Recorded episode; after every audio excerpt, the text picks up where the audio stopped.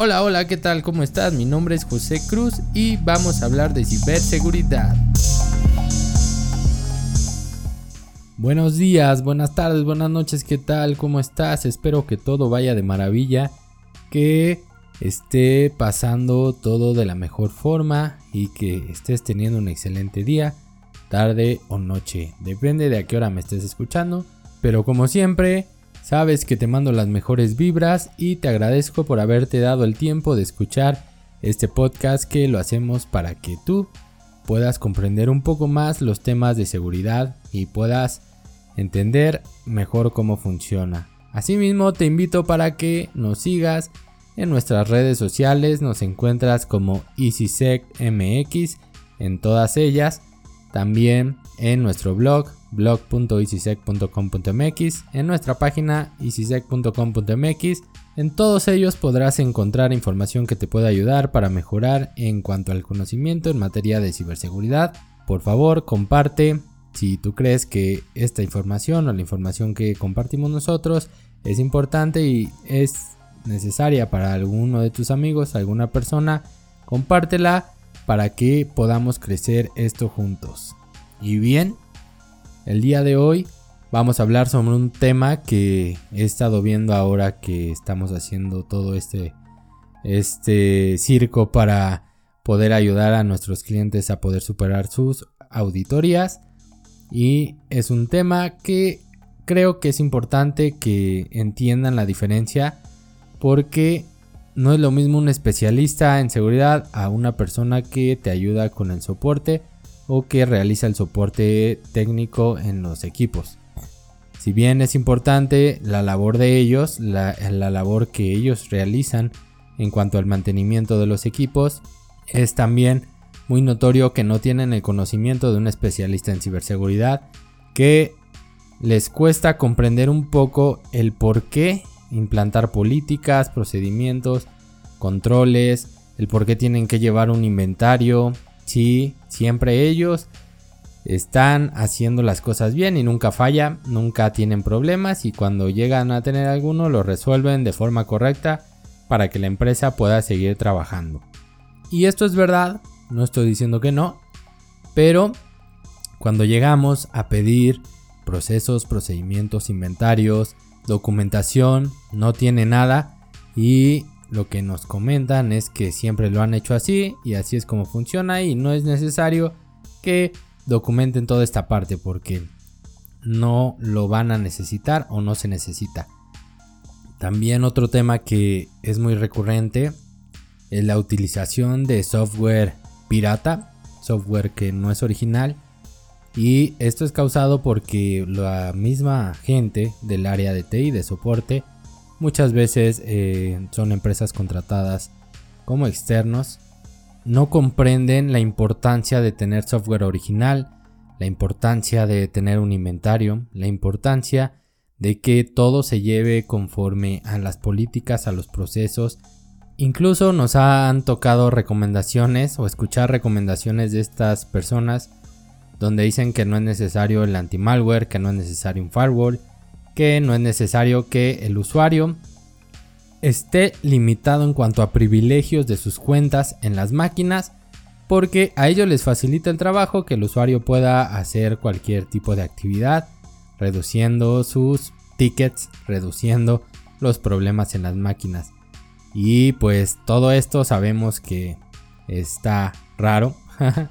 bueno, no raro, está mal. Si me sigues, si has escuchado este podcast en más ocasiones, si has leído alguno de nuestros blogs, sabrás que todo esto son malas prácticas y pueden generar muchísimos problemas a las empresas, principalmente en materia de ciberseguridad. No sé, incluso puede haber fuga de información y nadie se dio cuenta. Pueden tener fraudes, puede haber malware, puede haber problemas y pues no saben ni por dónde ni cómo les llegó pero el especialista de soporte les dijo que no era necesario tener controles, que él podía llevar todo, que él hacía toda la chamba y pues cuando les toca pueden observar que no es así. Aquí es donde viene la diferencia con un especialista.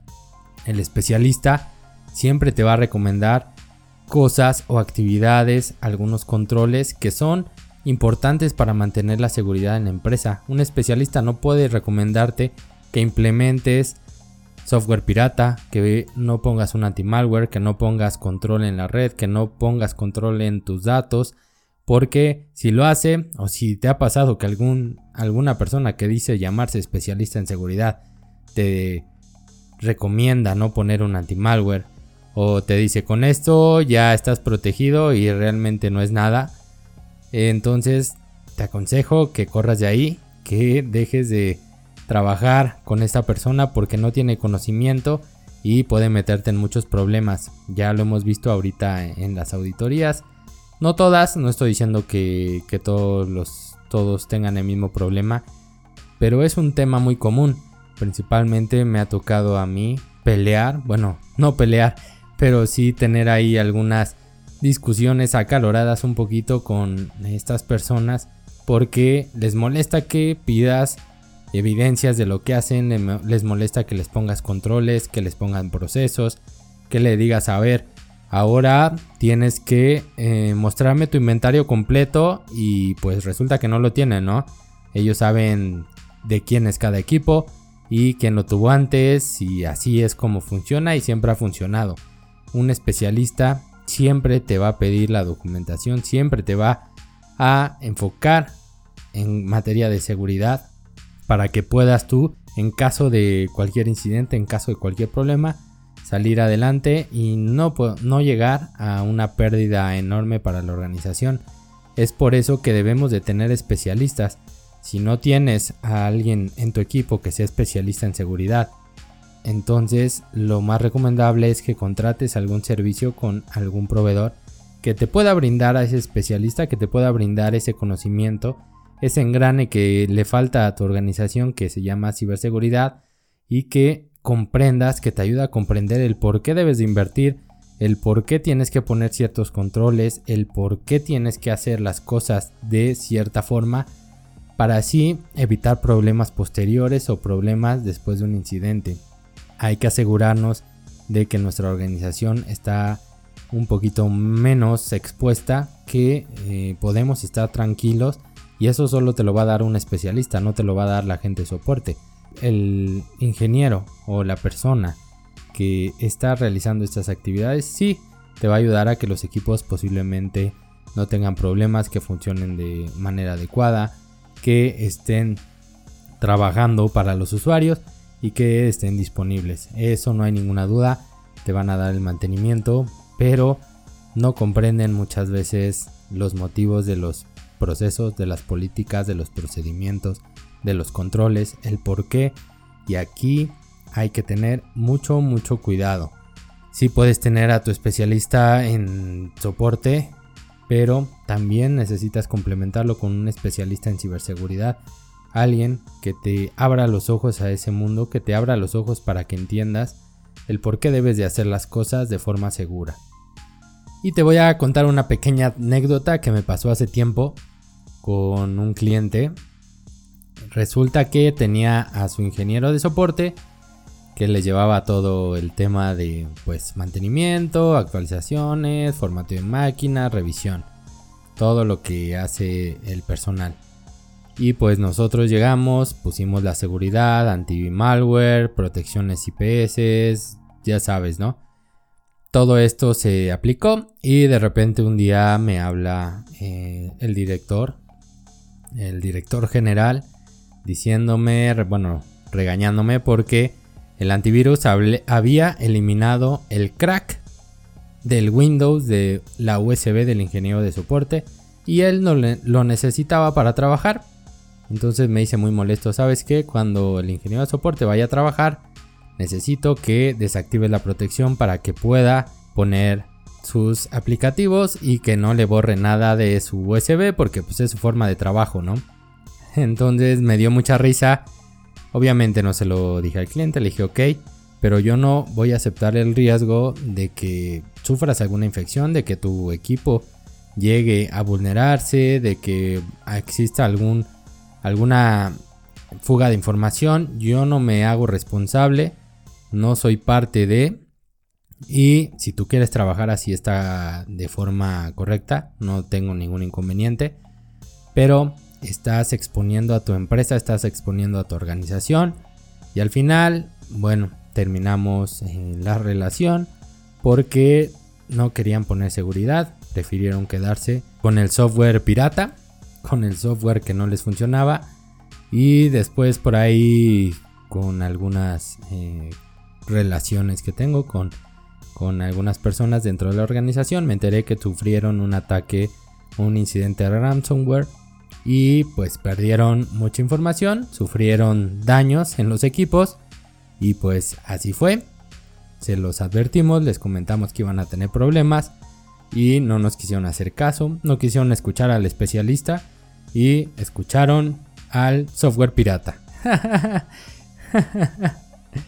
Como ves, espero que tú no seas así, espero que sí con todo lo que hemos platicado, que tengas un poquito más de conciencia y sepas que la seguridad es muy importante en tus equipos, que la ciberseguridad es necesaria y debes de tomarlo muy muy en serio para evitar ciertos incidentes.